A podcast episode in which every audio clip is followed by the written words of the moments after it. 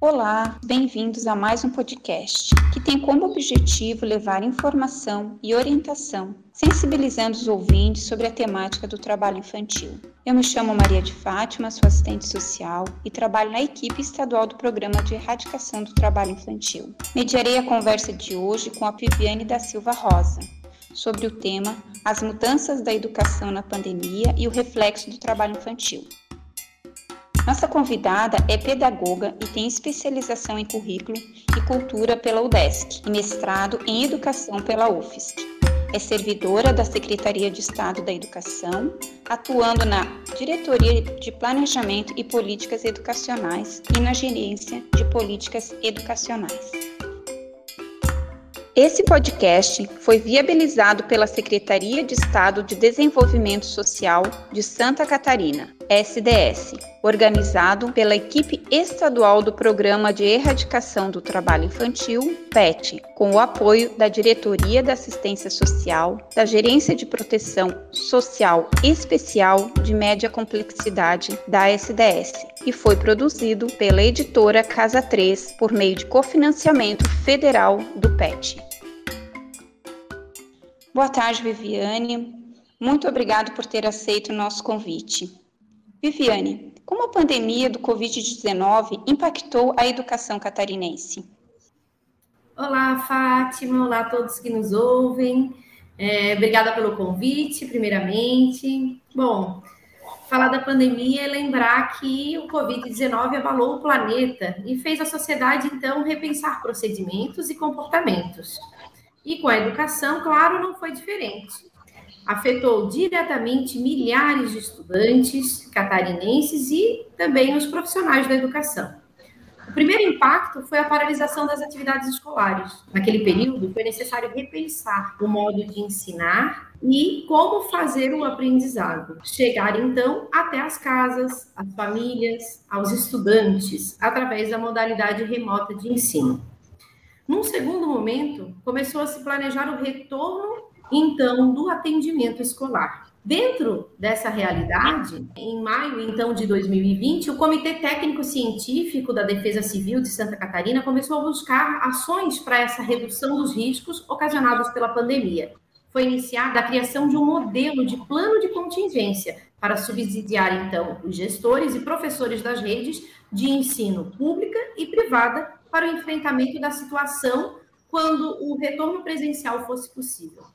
O documento recebeu o nome de Plancom Edu Covid-19, que, além de, de, estabelecer protocolos, preparou as organizações e as pessoas para lidar então com essa incerteza, diminuindo o impacto do risco. O plano, que é um documento vivo, dinâmico e flexível, possibilita eventuais atualizações e adaptações com base, então, na realidade de cada escola e das condições sanitárias locais. Durante todo esse período pandêmico, a educação precisou se reinventar, buscar novas metodologias de ensino ligadas principalmente às tecnologias e incentivar a formação de profissionais, além de investir muito em tecnologia e estrutura para esse novo momento. Especificamente aqui na rede estadual de ensino, nesse ano de 2021, houve o retorno das atividades em três modelos de ensino. O modelo 100% presencial, para as escolas que têm espaço físico, para atender todos os alunos, com os critérios de distanciamento. O modelo híbrido, nas escolas em que não é possível manter o distanciamento mínimo entre as carteiras. E aquele modelo 100% remoto, para os estudantes do grupo de risco ou aqueles que preferiram esse modelo. Acompanhando esse retorno, diferentes ações e projetos estão em curso, buscando garantir, então, essas melhores condições para a convivência escolar nesse período da pandemia Covid-19. A garantia de prioridade para a vacinação de todos os profissionais da educação, novos recursos e equipamentos tecnológicos, é, investimentos na estrutura das escolas da rede estadual, acesso à internet aos estudantes e entre outras ações, né? Agora, uma muito importante que a gente precisa destacar aqui é todo o trabalho realizado através da busca ativa e a disponibilização dessas informações aos órgãos fiscalizadores, além da interligação com o programa Apoia do Ministério Público. Os levantamentos da nossa Secretaria de Estado da Educação demonstram que cerca de 2 mil estudantes retornaram às escolas da rede estadual ao longo deste primeiro semestre de 2021, através da busca ativa. Contudo, estamos cientes que os índices ainda são muito altos e temos muitos outros estudantes a resgatar. Esperamos que o retorno gradual para a oferta presencial, que acontece a partir agora do segundo semestre, ajude então a dirimir essa situação. E qual o reflexo deste novo panorama da educação para a realidade do trabalho infantil aqui em Santa Catarina? É, os dados do painel da busca ativa, ao final do primeiro semestre, indicavam que cerca de 8 mil alunos, entre os 553 mil que estão matriculados na rede estadual, ainda não retornaram para as atividades escolares. A partir, então, do segundo semestre letivo, a sede prevê melhorias no sistema, como a indicação detalhada das formas de comunicação que são utilizadas entre os estudantes e, principalmente, a indicação dos motivos da infrequência ou da não realização das atividades. O objetivo é ter uma análise mais adequada das dificuldades relacionadas à aprendizagem. E aí, com um registro completo para aumentar, então, a eficácia das ações. Somente após é, a análise desses novos dados é que a gente vai poder verificar se há realmente ligação com o trabalho infantil. Contudo, se a gente ampliar um pouquinho a análise desse período pandêmico e dos reflexos de todas as áreas sociais, a gente pode sim perceber que há um grande aumento no número de famílias vivendo em condições de pobreza, no número de adultos que ficaram desempregados nesse período e, claro, do custo de vida elevado. Esta realidade é propícia para o aumento do trabalho infantil, visto que crianças e jovens são inseridos, então, em mercado de trabalho informal ou até mesmo ilegal, sob a responsabilidade, então, de contribuir com a subsistência familiar. E isso é uma grande preocupação, né? É, é uma grande realidade, né? É, e Viviane, como um profissional da educação, ele pode identificar é, essas crianças e adolescentes envolvidos com o trabalho infantil? Ah, uma boa pergunta. Acho que, primeiramente, a gente precisa lembrar que o Estatuto dos Direitos da Criança e Adolescente, o ECA, ele prevê a importância de um sistema de garantia de direitos, que representa, então, a articulação e a integração entre diversos atores do Estado, da sociedade civil, que promovam, então, a defesa e controle da efetivação dos direitos desse público-alvo.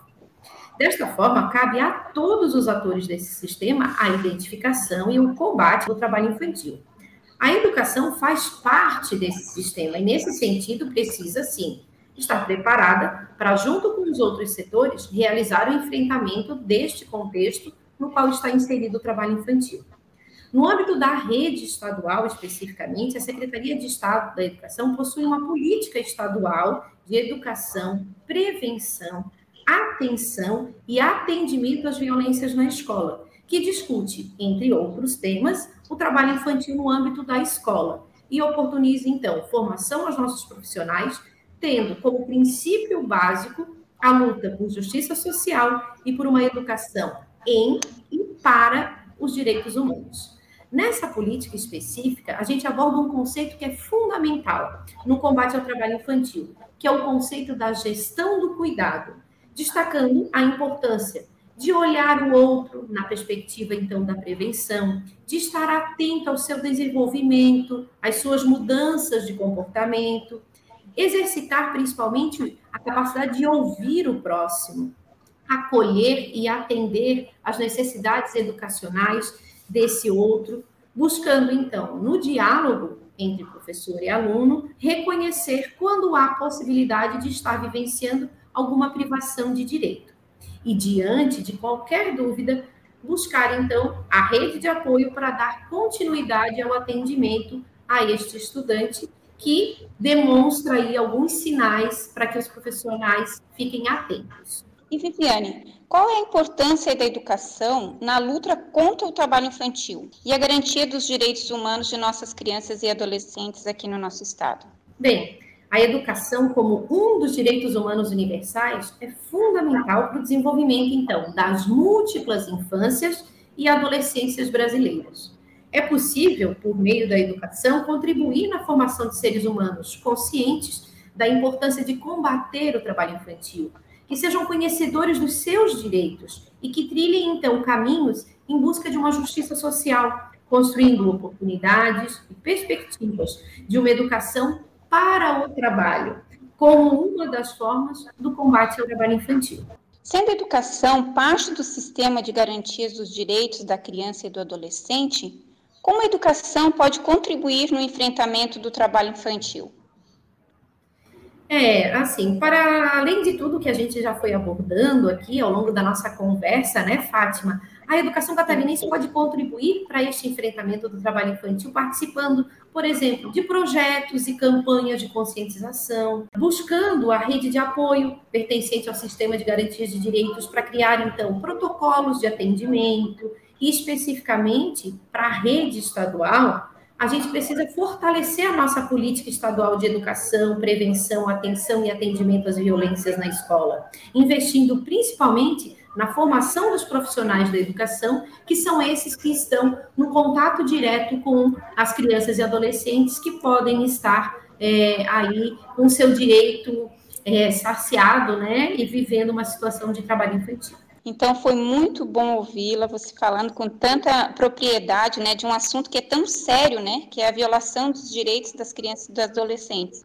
Ah, Fátima, eu só agradeço, foi maravilhoso poder bater esse papo com você. Espero que a gente tenha novas oportunidades. E aos nossos ouvintes fica um convite, né? Conhecer um pouco mais ah, sobre a, a, nossa política estadual, vocês encontram no portal da sede, saber um pouquinho mais como a sede prepara e orienta os nossos profissionais para esse atendimento às violências na escola.